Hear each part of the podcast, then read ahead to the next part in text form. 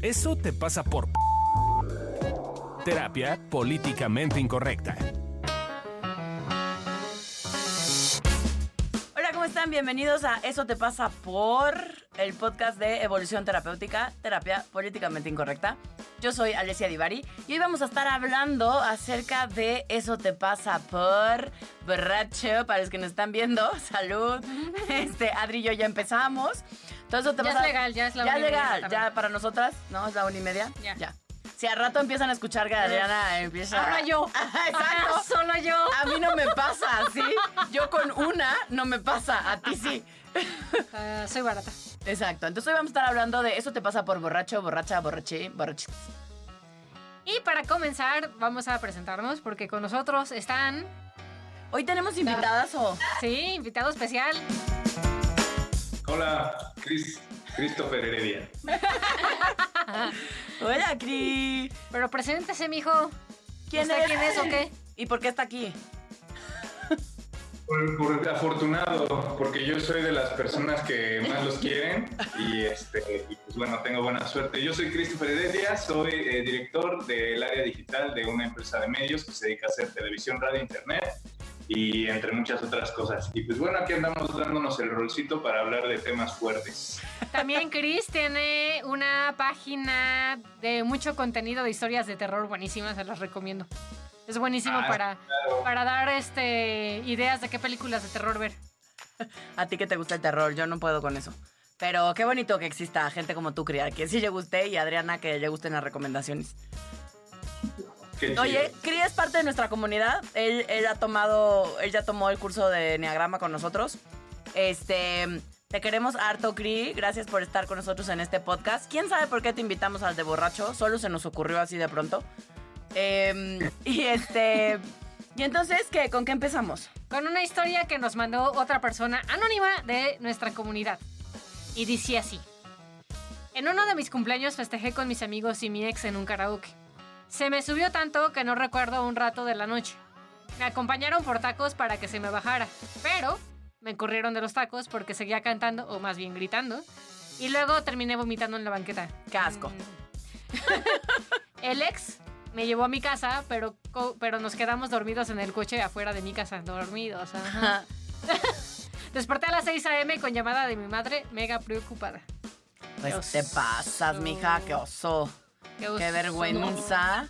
¿Cuál ha sido su peor o mejor historia de borrachera? Híjole. es que, ¿a qué le llamamos borrachera? O sea, si con una y ya estoy medio peda, ¿cuenta? Pues ese es tu nivel de aguante. ¿Qué hacemos? Yo creo que mi peor historia de borrachera fue mi primera borrachera. Tenía la maravillosa cantidad de 14 años. Nunca me había puesto peda. Y mis papás este, tenían una fiesta, bueno, una reunión con sus amigos. Vivíamos en una casa de dos pisos. Este, y dije, ah, pues yo lo. Y entonces bajaba y me servía, todavía me acuerdo, en un vaso como de este vuelo, como, ¿qué será? ¿Qué es 13 este vuelo? centímetros Ajá, 13. Mm. pues como de 13 centímetros, la mitad de baba, ba- ba- ba- de Bacardí. Y yo de baba, qué asco. No, de Bacardí. Iba a decir Cacardí. Se me, se me cruzaron los cables. De Bacardí, la mitad del vaso de Bacardí, guácala. Y la mitad de coca. Así sin hielo ni nada. O sea, como. Guácala. ¿Y en Mérida? No, Toluca, Ah, ah, sí, claro, 14 estaba bien. Este. Y yo creo que me habré echado como cinco vasos de eso. No, perdida. ¡Perdidísima! Qué asco. O sea, me acuerdo que, pues, todo bien, según yo ya como había hecho mi travesura, nadie se había dado cuenta hasta que pues, me dio el ataque de risa. Estaba bailando, brincando, me Sí, na- caí. nadie se había dado cuenta. Sí. No, porque estaba sola en mi cuarto. O sea, mi hermana no sé dónde estaba. Mi hermano estaba encerrado en su cuarto. Y mis papás estaban abajo. Entonces nada más me veían bajar y subir. Supongo que. No sé cómo le hice para subir discretamente. Dando tumbos Porque en seguro. escalera. Porque justo me cacharon. Porque empezaron a escuchar que me estaba cagando de risa. Y que me dio a- un azotón. Y entonces, este. Pues ya que me cacharon, pues empecé a llorar. entre miedo y entre peda y entonces empecé a llorar porque en ese entonces, según yo, tenía como un enamorado que era ficticio. que Después vi que... O sea, vivía en tu cabeza. no, o sea, era un güey que, que, es, que me mandaba mails, pero en realidad eran unas amigas Ah. que crearon un- a un güey y Te trolearon así de Sí, culero. güey. Oye, ese no lo contaste en el ojete, eso está ojete. No lo pensé. Me sentí súper vista. Ajá. No, entonces sí tengo más historias ojetes, luego se las cuento. Este, y, eh, y entonces me puse a llorar porque mis papás no me creían que, Que estabas bien sobria. estaba enamorada. Eh, y ya vomité y al día siguiente yo creí que me iba a ir muy mal, pero de hecho me cuidaron bastante mis papás. Lo tomaron, se preocuparon como de por qué hizo eso mi hija, pero no- tampoco fue así la cosa. Yo creí, yo ya me esperaba así cagotiza, pero no. Hasta lavaron mi vómito de la alfombra y todo. yo creo que esa es la peor. Esta va para el álbum de las fotografías, ¿no? Sí. Oye, ¿cuál ha sido la mejor o la peor tuya, Cri? Uy, es que yo tengo todo un pasado con el alcohol. Yo desde, desde muy joven había empezado a beber y creo que me aventé como tal vez unos ocho años de mi vida bebiendo. Y luego lo dejé 10 años. Entonces apenas hace como tres retomé, pero no creas que así como antes. Como los Pero- grandes. A la gente me veía, tengo amigos que me decían, güey, yo creí que un día ibas a amanecer muerto en una banqueta, así, Chale. de que siempre te veía súper ebrio, ¿no? Y, y incluso a mis amigos cuando dejé de beber, cuando les dije, no, saben que ya no quiero beber porque no me alcanzaba para vivir solo y, y- y para pagar la escuela. Entonces tenía que hacer algo con respecto a mis recursos económicos y me di cuenta que gastaba muchísimo en cigarrillos y en alcohol. Y si dejaba esos dos vicios, me alcanzaba para seguir viviendo solo y para seguir pagándome la escuela. Entonces los tuve que dejar por obligación, pero yo era muy feliz bebiendo. Como un adulto responsable. ajá, el chiste es que para todo esto, um, de, de la noche a la mañana les dije a mis amigos, no, ya no voy a beber. Y se empezaron a super reír, así de, nah, tú eres la última persona en este mundo que dejaría de beber. Y les dije, no, pues es que ya no me alcanza, quiero seguir estudiando y quiero seguir viviendo solo. No me quiero regresar con mis papás, me había salido a los 18. Entonces les dije, este, me voy a, lo, tengo que dejar sí o sí. Y, y curiosamente todos mis amigos se pusieron, así primero no me creyeron, después de dos semanas todos se pusieron muy tristes. O sea, me decían, ¿de verdad? Así, pero con consternación, ¿de verdad ya no vas a volver a beber? Y yo, pues no, porque no me alcanza. No, pero Te y yo, invitamos. yo te- picho y la chela y le digo, no, tú me vas a pichar ahorita una chela, pero al rato yo voy a querer otra y de mi dinero la voy a comprar y eso es lo que no quiero, o sea, sí lo necesito dejar sí o sí. Y me dijeron, este, no, no, pero como muy consternados, es que ya no va a ser lo mismo.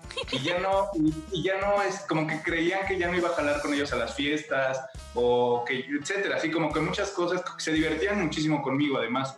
Entonces eso era lo, lo- lo que les preocupaba y cuando ya dejé de beber completamente, les demostré que sí podía seguir cotorreando, sí podía seguir conviviendo y no pasó nada, ¿no? Ellos igual seguían felices, pero después noté que tenían culpa de que yo lo había dejado y ellos seguían como en el vicio y ya no me querían tener en las fiestas porque decían es que me hace sentir mal conmigo mismo. Entonces, esa, digo, no, no conté la historia de la mejor o la peor peda, pero conté la historia. Nos Esa dimos es, cuenta. esa es la historia de mi, De tu relación de mi con el relación alcohol. con el alcohol. Yo sí, Ah. Gaby, la tuya. La mía, eh, pues recuerdo que me había, eh, bueno, estaba de víctima porque un novio me había dejado y fui a tomar con mi hermana, bien responsable yo, era más chica que yo. Eh, la cosa es que le combiné así cabrón con cerveza, tequila, así un chingo de cosas. Y de repente, no me preguntes por qué, estaba yo bailando con un güey, ¿no? Así. Eh, y ahí estaba su vieja, o sea, eh, fue lo peor, porque ahí estaba su mujer y yo bailando con él. Qué oso, Gabriela. Qué oso. Todos te hemos visto borracha y sabemos cómo bailas cuando estás borracha. Sí, y, y no me preguntes por qué, me dio un beso. Ay, ¿Quién No, sabe ¿quién por sabe? qué? No, quién sabe, no me lo puedo imaginar. No, no, no se lo imaginen. Y luego, este, pues ya yo, y mi hermana me dijo, ya, güey, ya vámonos porque ya es bien tarde, no sé qué. Y cabe decir que donde vivimos, pues es peligroso andar en la noche. Cabe Eh, mencionar. No me preguntes por qué salí de la casa de, de- de estos amigos, eh, peda así, ahogada, no sabía dónde pinches caminaba, o sea, mi hermana me tenía que estar ahí agarrando, y luego nos encontramos con unos güeyes, que no me preguntes por qué, nos iban a Me asaltar, querían coger. y al final no nos terminaron asaltando, nos llevaron hasta mi casa. No, bueno. No, luego yo le di un beso a un güey, o sea... ¿De los asaltantes? Sí, No, casual. sí, sí, sí, No, bueno. No mames, Gabriela, ¿por qué nunca nos habías contado eso? Por eso no la asaltaron. De verdad es que estuvo, pero, y esa ha sido la pena, así que yo digo, güey, nunca lo vuelvo a hacer. Bueno, pero yo quiero. Besaste a dos. A dos No, al de besé la a uno fiesta. al de la fiesta y y, luego, y, luego y luego cuando Aló, pues en agradecida. Hay que ser agradecida en esta vida. No me asaltó, pues habrá que besarlo.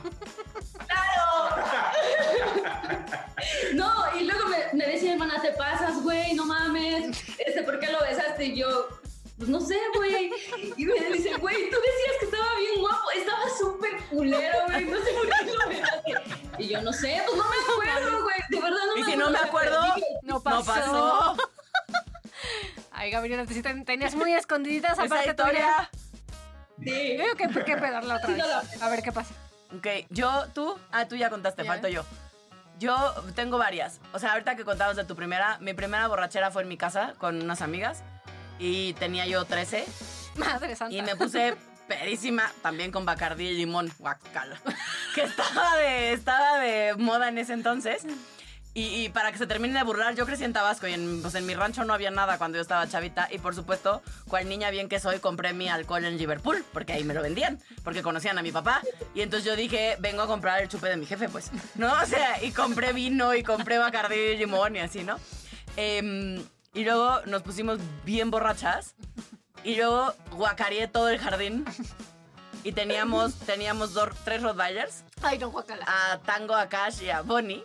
Y entonces al día siguiente en la mañana, Oh. la- las, las puertas y ventanas de esa casa em, eran como, eh, aislaban el sonido. Entonces, auténticamente mis papás estaban arriba, pero no se escuchaba nada de lo que sucedía afuera. Entonces yo estaba perdida, guacareando todo el jardín. Y al día siguiente mi mamá. Porque claro, yo me fui a dormir a mi cuarto y había unas guácaras así en el jardín. Y mi, y mi mamá al día siguiente, como, ¿por qué hay vómito en el jardín? Y yo, los perros, yo creo que algo les cayó bien mal. Y los purgaron a los perros, pobrecitos. Y olía alcohol por alguna Por casualidad. alguna casualidad. No, hasta eso no olía alcohol. No sé por qué. Supongo que con el calor y así, Ay, el, olor, el olor del alcohol se, se, se fue. Pero, pero a los pobres, o sea, Tango y Cash y Bonnie sufrieron las consecuencias porque los desparasitaron, les hicieron de todo, güey. chiquitos. Porque pues estaban guacareando todo el jardín. Y como eran tres, o sea, eran tres perros grandotes, entonces hacía sentido que algo les cayó mal a los tres. Y entonces sí, mis perros acabaron, acabaron desparasitados y así por mi culpa. Y la otra, que es algún día, justo estaba yo discutiendo con Amilcar eh, y yo estaba diciendo que los blackouts no existían. Yo decía, es una mamada el blackout. O sea, eso es algo que la gente dice para no hacerse cargo de su borrachera y de lo que dijo en su borrachera y de lo que hizo. Y más rápido cae un hablador que un cojo, ¿verdad? Porque al día siguiente me fui de borracha. em, porque era mi cumpleaños. ¿Tu cumpleaños 30? No, Ah, no, que en no. ese tuve blackout, sí. Tú, exacto, no. No, en mi cumpleaños 26. En mi cumpleaños 26, el de pelucas. Ah, sí. Eh, y entonces terminó la fiesta de pelucas, yo ya estaba perdida y una amiga y yo Ah, ya me acuerdo. decidimos irnos al Pata Negra a seguirla, porque borrachas, porque ya no, ya eso ya era, ya la estábamos forzando, pues. Pero ahí nos vamos al Pata Negra y yo tengo blackouts, o sea, tengo así flashazos de lo ocurrido. Y esa es cuando confieso que esa es la única, primera y única vez que amanecí en motel desconocido con hombre desconocido. Y sí fue como me amanece borracha todavía. Y yo, ¿qué pedo? Estoy así de, literal así de película ¿Por de... qué no tengo ropa? ¿Por qué no tengo ropa? ¿Por qué tengo...? Eso no lo voy a decir. Pero... Esa parte de la anécdota la voy a guardar para mí. Pero... No, o sea, me refiero... Lo que me pasó es que me volteé a ver, estaba yo encuerada, volteé a ver, hay un hombre al lado de mí, bastante feo. Em, y grande. Em, y entonces veo, mis rodillas estaban deshechas. Ah, pues ya sabemos por qué. Exacto, deshechas. Y yo, chale, güey, ¿qué hice? Digo, asumo que me la pasé bien, pero pues dado, el, dado los rastros de mi cuerpo, asumo que me la pasé bien. Em, y así yo tocando al de al lado de... Hasta que... Hasta que no sé quién eres, güey. O sea, qué pena, ¿verdad? Pero nunca había yo hecho esto. Pero no sé quién eres. Y hasta la fecha no sé cómo se llama. Eh, este, muy mal, todo mal con esa historia. Yo aquí balconeándome. Mami, no escuches este podcast. este, Y claro, además me sentía, o sea, me entró una cruda moral, no por haber amanecido, la verdad, eso no, como con un hombre desconocido, digo eso, me sacó de pedo, pero eso no es lo que me daba cruda moral, me daba una cruda moral no saber si me había cuidado. Porque sexóloga y era como, no mames, estás bien pendeja, a todo, siempre estás diciendo a la gente que se cuide, que la gente que no se cuide es porque no se quiere cuidar, ¿no? Eh, o sea, todo lo categórica que he sido a lo largo de mi vida, me tragué todas y cada una de mis palabras con ese evento. Sí, porque más si te acordabas, pues, para Ajá. saber. Y pues yo me volteé y él dice que sí nos cuidamos. Y yo, pues, digo, después me hice estudios y todo bien, pero. Pero en su momento, o sea, sí, ahora ya lo cuento con mucha risa y así, pero, pero, pero sí me asusté. Eh, y no me, auténticamente no me acordaba de nada. Y cuando me iba narrando todo lo que fui diciendo y haciendo, decía, pues sí suena algo que yo haría, pues no. Pero, pero qué oso que no me acuerdo, güey. No me acuerdo.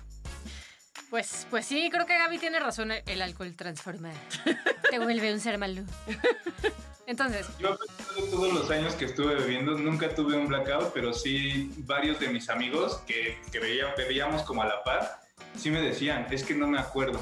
Y, y sí es como bien aterrorizante, de repente justo esta situación que acabas de platicar, el tema de y si me cuidé, y si no me cuidé, y si me contagié de algo, y si, ¿sabes? Y, y también hay otros que se avientan las chidas con su celular, ya en la borrachera, en este blackout Ah, que se ponen a mensajearle a su Sí. ex, a hablarle a... Y ya sabes, también no se acuerdan ni lo que dijeron, pero se casi casi hasta pidieron matrimonio, ¿no? Eso es verdad, qué triste, sí. nunca Sí, lo he hecho desde nunca- la última vez. Desde la última vez nunca lo he vuelto a hacer. Sí, sí está trágico las cosas que hacemos cuando estamos borrachos. Que, mm, que en ese momento en nuestra borrachera hace sentido. Eh, y hay que decir, porque hay este mito de que los borrachos y los niños siempre dicen la verdad. Y más que decir la verdad, lo que sucede con el alcohol es que inhibe nuestro... Te lóbulo- deja de funcionar una parte de tu cerebro. Exacto. eh, que es la parte frontal del cerebro donde están los límites. Y entonces, parte de lo que ocurre es que no es que sea la verdad, es que son cosas que en tu día a día sobrio o sobria no harías porque hay un porque hay un límite en ti, porque hay un juicio moral, porque está porque te educaron de una cierta manera, porque crees que no deberías, porque cuando estás en tu sano juicio dices, "No, eso podría salir mal." ¿No? O sea, notas un poquito las consecuencias gracias a que están los límites. Y pues cuando estamos borrachos nos Pues vale sí, no, no beses a un asaltante así. Exacto, no besas a un asaltante en tu sano juicio, ¿no? Oh, no, sí, sí me la mamé. Por supuesto que al otro día sí tenía esta de, no, ¿qué tal si nos hubiera hecho algo más? No sé qué, o sea, mal. Eh, pero justo eso, a mí lo que me pasa con el alcohol es que eh, pues me doy permiso de desinhibirme y de, de hacer algo que normalmente no hago. O sea, porque de hecho soy muy reservada y soy muy cuadrada y así. Eh, pero quizás sea porque me vendo así. Es bien apretada. Eh, pero, pero sí. Y yo creo que esa parte de desinhibir es el, el- el- para mí el mayor atractivo que tenía en el momento Claro. en el que yo empecé a beber, porque yo era muy introvertido. De, de chiquito en la infancia sí era muy juguetón, muy abierto y luego conforme fui creciendo me empecé a ser introvertido en la adolescencia ya no quería compartir nada con nadie, ¿no? Solo con mis mejores amigos. Incluso me aislé un poco de mis padres, etcétera. Pero el, el- el tener una cuba encima o una chelita, etcétera, etcétera, era algo que me hacía como bajar justamente esta guardia y empezar a socializar de una mejor manera. Y ese para mí era el mayor atractivo de, del alcohol. Después aprendí de mi yo borracho a hacerlo sin necesidad de recurrir al alcohol. Pero, pero, y por eso ya pude ser como más extrovertido, pero tuve que aprender de ello. Sí, ah, y ahora que estoy recordando que estás diciendo esto, eh, yo me acuerdo que tomé en ese tiempo mucho, porque no fue una vez, fueron varias veces. Ah, mira. Y había terminado una relación como de, de, de muchos años, o sea, como de siete años casi. Y la verdad es que estaba como devastada. Pues a qué edad empezaste a tener novios, mija. Yo tuve un novio que duró un chingo de tiempo, pero ¿Pero a qué edad empezaste? Como a los 10. como a los 16, 15, por ahí. Ok. Sí. Sí, o sea, luego les cuento bien, pero la cosa es que fueron muchos años. eh, y entonces en ese momento creo que agarré el alcohol eh, como para disque salir, o sea, olvidarme del, del hombre en cuestión Ujú. eh, y hacer otras cosas. Pero lo que no vi en ese momento es que lo que me estaba pasando es que estaba triste, ¿no? Y es que me dolía y es que no sabía cómo acomodar mis emociones, o sea, me sentía sola, frustrada, ¿no? Y, y, pues nada, ni sabía, o sea, era mi primer amor, digamos, en ese tiempo, entonces no sabía cómo acomodarlo. Y entonces lo que hice fue como, ay, pues el alcohol dicen que, dicen, porque ni siquiera, hasta que lo descubrí, eh, que cura, ¿no? Y El mal de no sé amores. por qué me metí unas borracheras, borracheras pero pues, No sé por pues qué. nada, y es más que nada porque no sabía acomodar mis emociones. Exacto. O sea, sí creo que ese es así, o sea, lo que están diciendo Cri y tú me parece que es bien relevante porque tiene todo que ver con uno de los motivos principales por los cuales a veces tomamos en exceso. Así es. Entonces, para este guion bonito, me puse a investigar qué es ser borracho, ¿no? Porque dije, pues en una de esas tenemos conceptos distintos. Pero Google dice que eh, significa que tienes las eh, alternadas. Así como Adriana, ven, les digo que lleva medio gin, medio gin. Ya, alteradas temporalmente las capacidades físicas y mentales por el consumo excesivo. Excesivo. En mi caso no aplica porque no es excesivo, es medio gin. Excesivo según el cuerpo de la persona y el aguante. Eh, y se considera borracho con una tasa de alcohol en la sangre de un gramo sobre litro. Que de seguro no tengo, entonces no estoy borracha. No, solo parezco. y entonces estuvo muy chistoso porque me metí y por alguna razón me salió como hay estudios serios que, de- que te tipifican al tipo de borracho. Ah, hay tipos de borracho. Serios, güey. O sea, lo que me llama, ¿Serios? Sí, lo que me llama la atención es alguien se toma en serio eso, ¿no? Y entonces aquí les van. Pues es que está catalogada hoy como una enfermedad, por eso ya se la toman en serio. ¿Pero tipo de borracho? Pues oye, eso es como, como qué tipo de diabetes tienes. Bueno, pero escúchate los nombres. Eres borracho Hemingway, Hemingway, ¿ok? que son el grupo más grande de los borrachos, cerca del 40% de las personas reaccionamos así. Que, bueno, reaccionan. Creo que yo no soy este. Este, este grupo de personas no cambia mucho su personalidad cuando se emborracha. No disminuye notoriamente su capacidad intelectual o su nivel de conciencia. No, no eres ese. Claramente no. Luego está el Mary Poppins, que este tipo de borracho se le exacerba su extrovertida y amable personalidad. Este, son personas que eh, se vuelven felices, amables y amorosos. el hermano del productor. Eh, sí, bonito. Yo a veces. ¿Tú a veces? Luego está el profesor loco, que tenemos un, un miembro así en el equipo.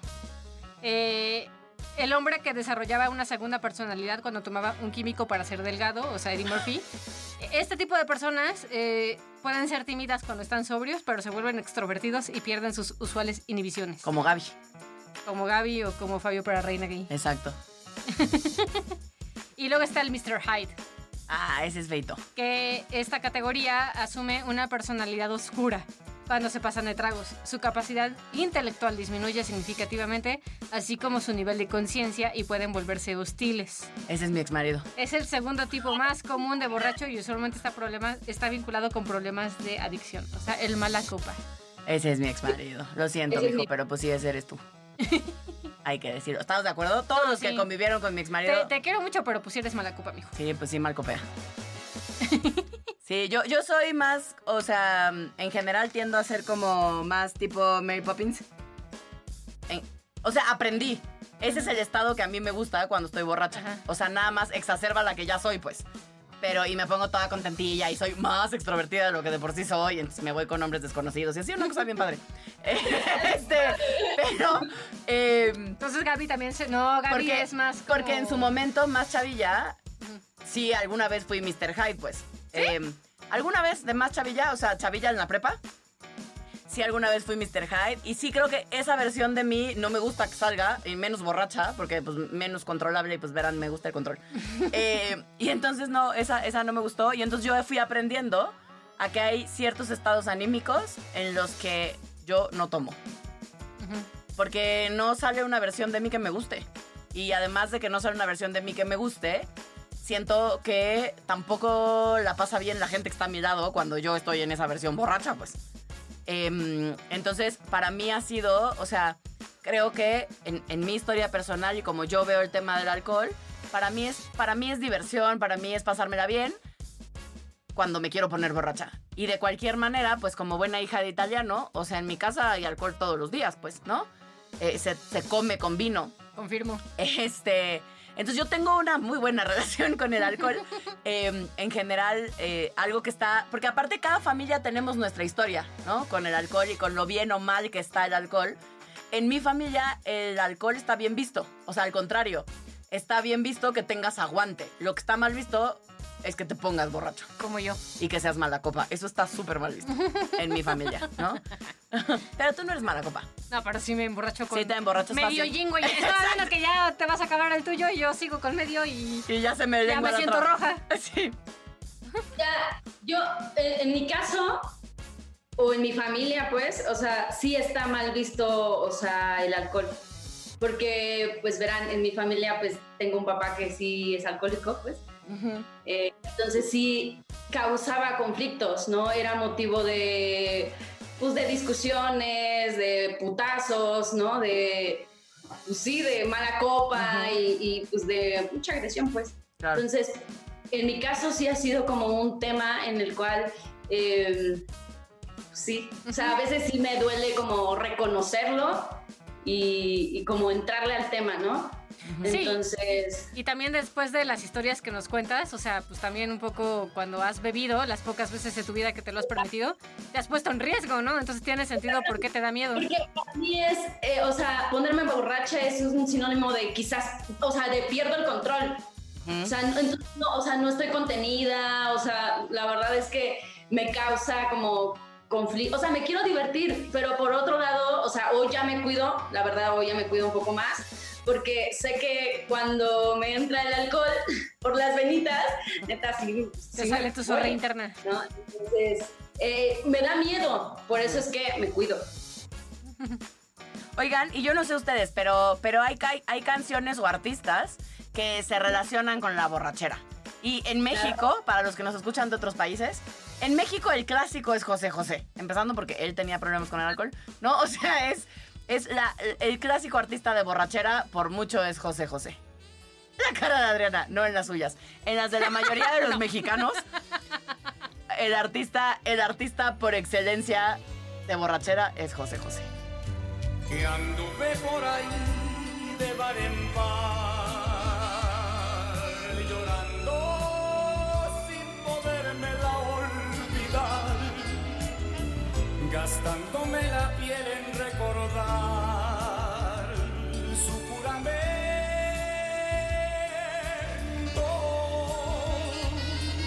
Perdón.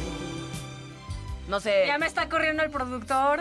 Porque no conoces a José José y no es tu Pues, pues, artista no. de borrachera. Yo me acuerdo que cuando en Mérida, en alguna ocasión que en teoría iba a ir a cantar Luis Miguel, Ah, sí. canceló el concierto porque empedó. Sí, se rumora que estaba borracho y o drogado. No se sabe Ah, bien la sé, versión. No se sabe bien la versión. Hay las dos versiones. Igual y nada más se sentía mal, pues no, esto ya es chisme, no sabemos, pero se rumora que por eso fue la cancelación. Y hay un grupo de banda que claramente no escuché, que se llama eh, Los Inquietos del Norte, que tienen una canción que se llama La Borrachera. Y Bueno, la música de banda en Sí, general también güey. es como muy de borrachera, ¿no? tenía unos vecinos que odiaba con todo mi ser, porque a las 3, 4 de la mañana, con una bocina de esas bien poderosas, ponían banda, güey, banda. O sea, no, no mames. Entonces no podía dormir porque de por sí tengo el sueño ligero. Nah. O sea, ¿quieres ponerme de mal humor? Ponme banda. Porque lo relaciono con él, no con. Ya, por eso me pongo mis audífonos, Adri. Sí, Cuando muy bien. escucho banda y ando chateando, Yo te juzgo. No de banda.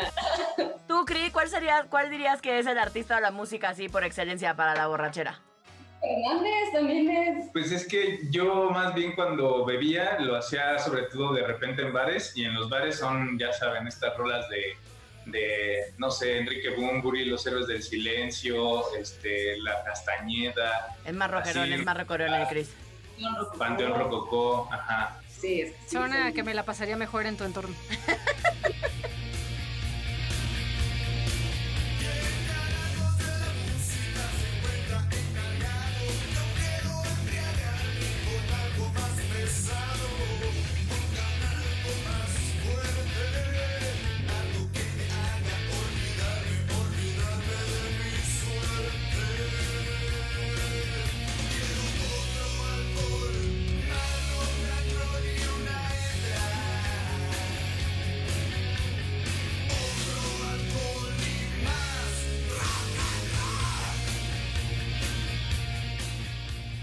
también hay personajes que para mí es como el, el prototipo de la pedez, ¿no? Que de, de ahí los hacen, como Rick de Rick and Morty.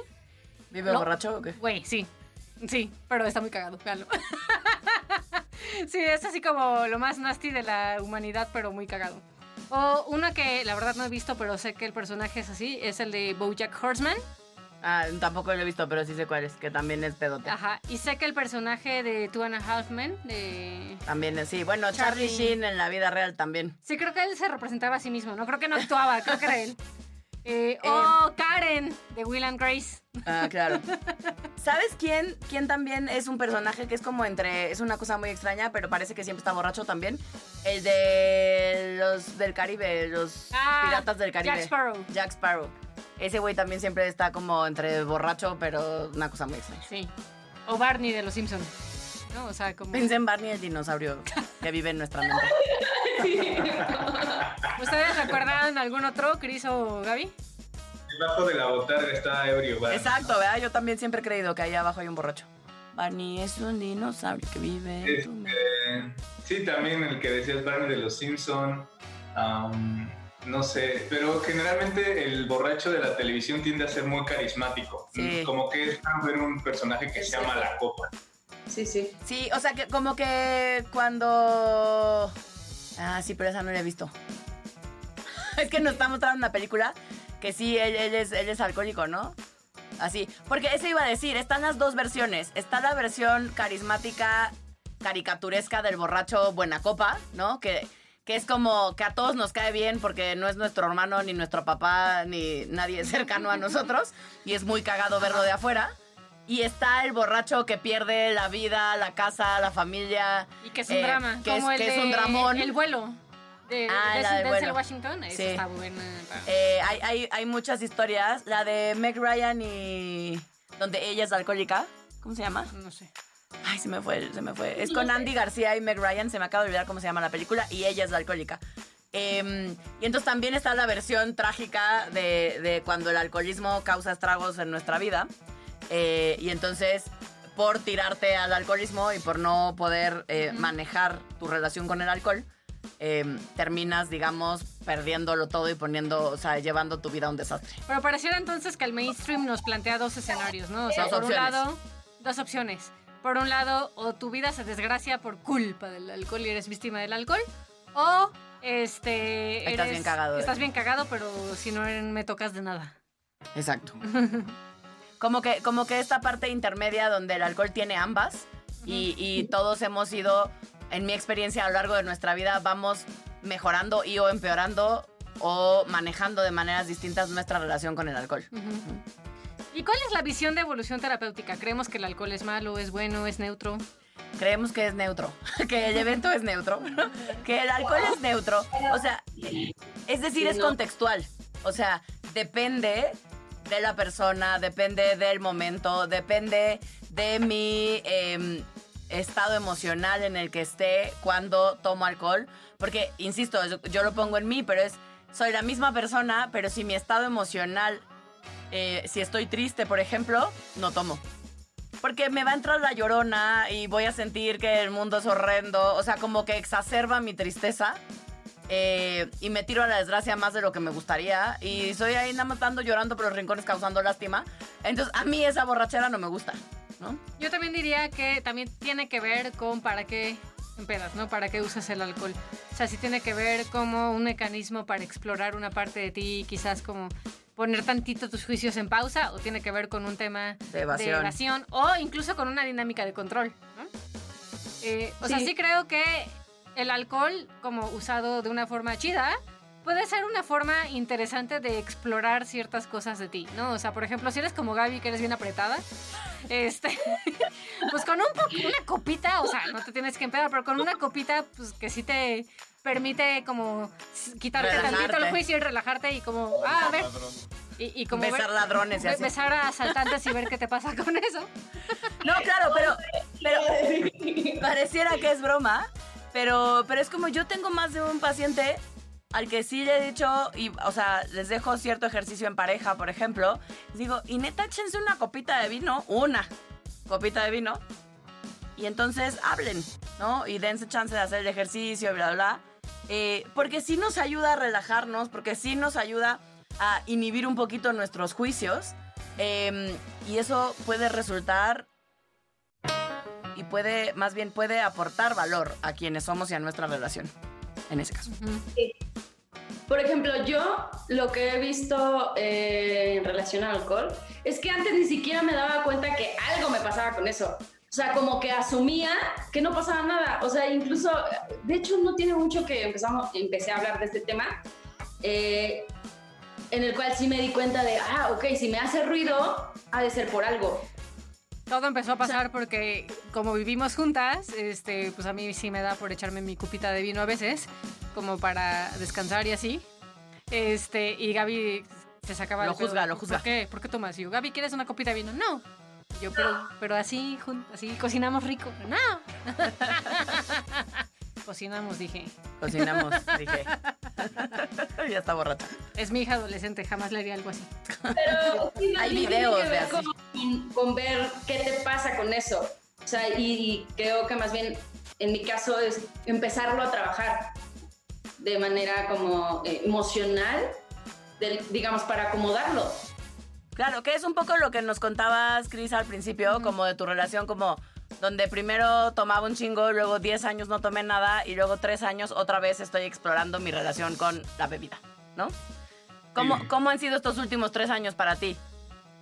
Mucho más relajados, con una, creo yo con, con madurez, porque cuando empecé a tomar tenía como, como 12, bueno, a los 12 lo probé, pero a los 14 ya como que empezaba a tomar regularmente.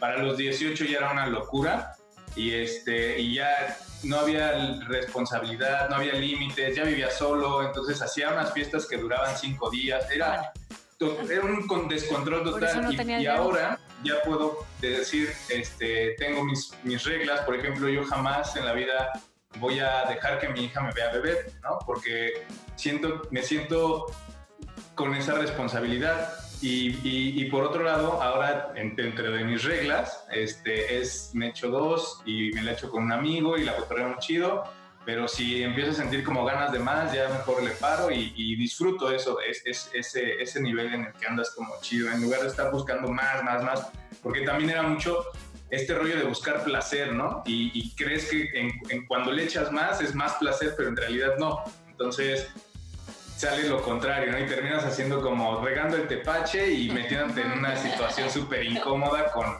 con más gente. Entonces, ahora es con más madurez y aún así, también ahora siento esa, esa necesidad de incluso volver a alejarme, o sea, hacerlo ya solamente muy esporádicamente, pero sí, sí, sí de pronto siento culpa. Te quiero, Cris.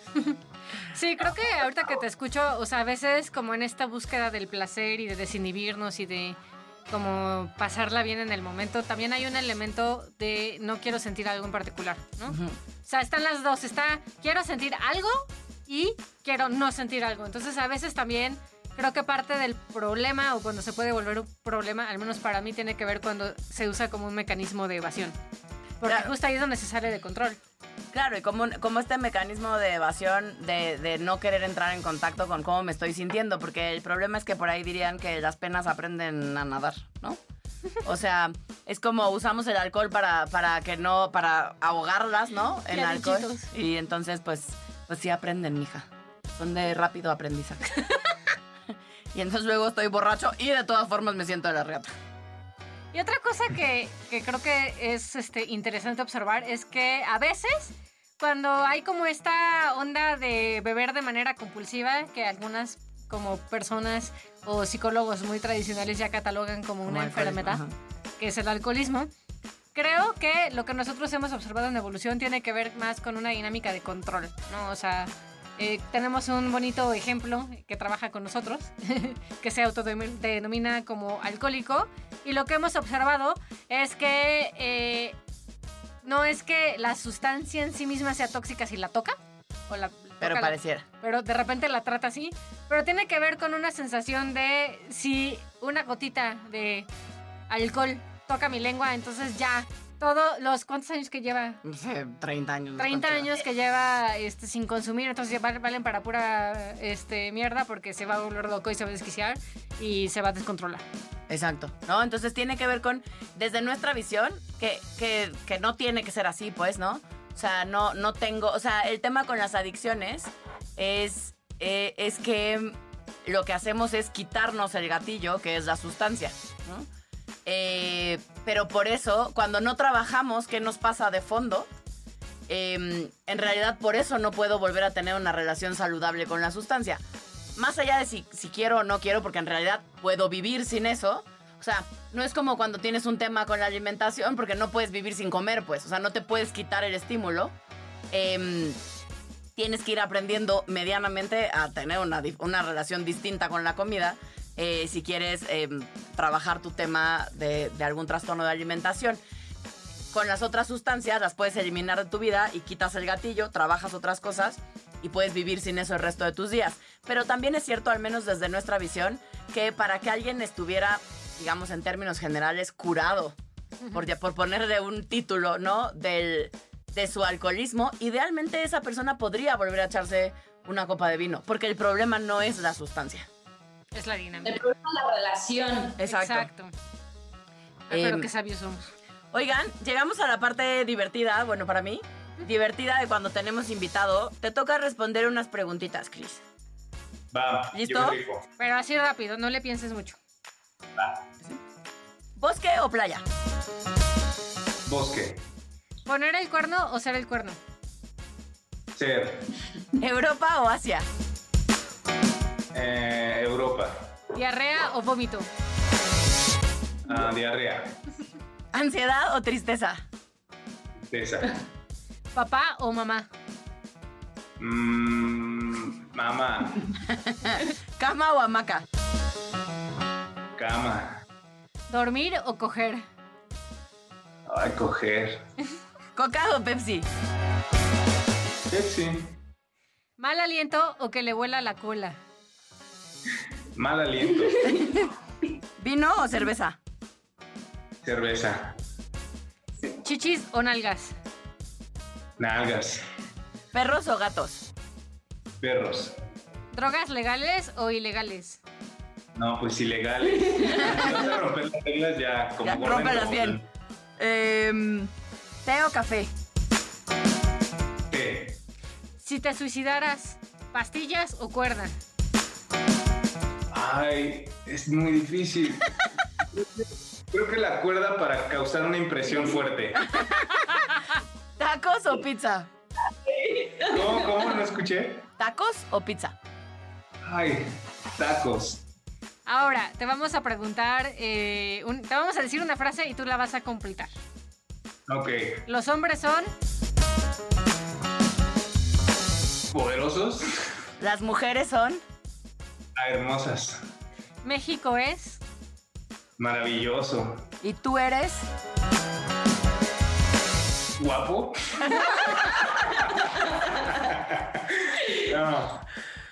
No. Muy bien. Entonces, muchachos, ahorita les van nuestros siete tips, que son la cantidad de días que nuestro productor bebe. A la semana, aclaro. Tip número uno.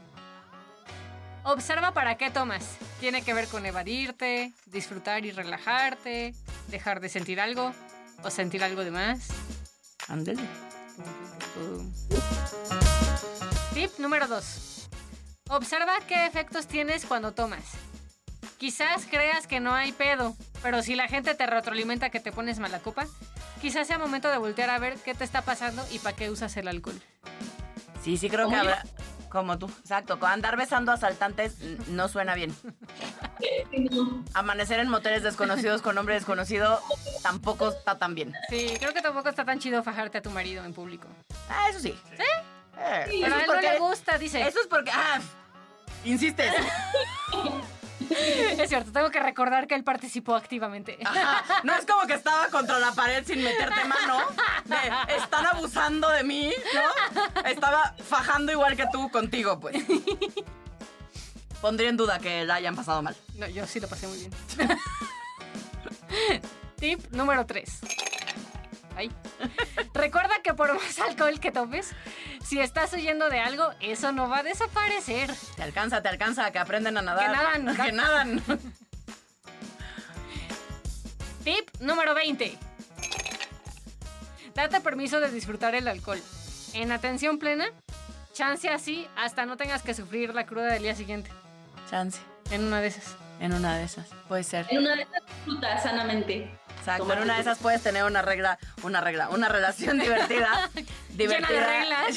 Exacto. Con el alcohol. La que no controla. Oigan, entonces, ya para despedirnos, viene la bonita ronda de ¿con qué nos quedamos? ¿Con qué te quedas tú, Adri? Ay, güey. Me agarraste a medio gin. Me quedo con una pimienta atravesada en la garganta. Y yo me quedo con una parte de Gaby que no conocía que, que me dio mucha risa. Cri, ¿con qué te quedas?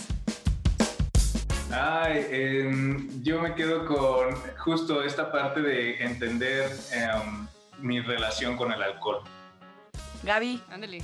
Me quedo con que la gente no sabe muchas cosas de mí porque no las cuento. Básicamente. Habría que hablar más. Yo me quedo con que em, me gusta mi relación con el alcohol. La llevo bien con él. ¿Qué tiran a la basura? Cri. El, la- el malcopeo, los malacopa, no, no, me, no me molan, tío. Gaby. Yo estiro a la basura, ¿verdad? Sí, sí. Eh, no cuidarme, o sea, no cuidarme en el Inter, o sea, cuando me excedo. Qué bueno, Gaby. Sí, yo tiro a la basura eh, el desperdiciar mi vida, si es que eso ocurriera. O sea, como la idea de desperdiciar mi vida por una sustancia. Yo tiro a la basura la idea de que el alcohol en sí mismo es una sustancia maligna. ¿Y qué pongo en un altar? Adri. Yo pongo en un altar el gin que me estoy tomando porque está bien bueno. Sí, le quedó bien rico. Cri.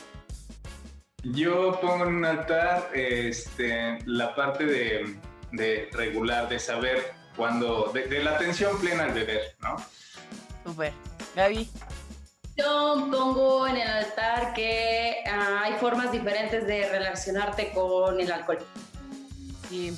Yo pongo en un altar, que creo que soy buena copa, y, y pongo en un altar a mi papi, como siempre, Ay, que me enseñó a tomar.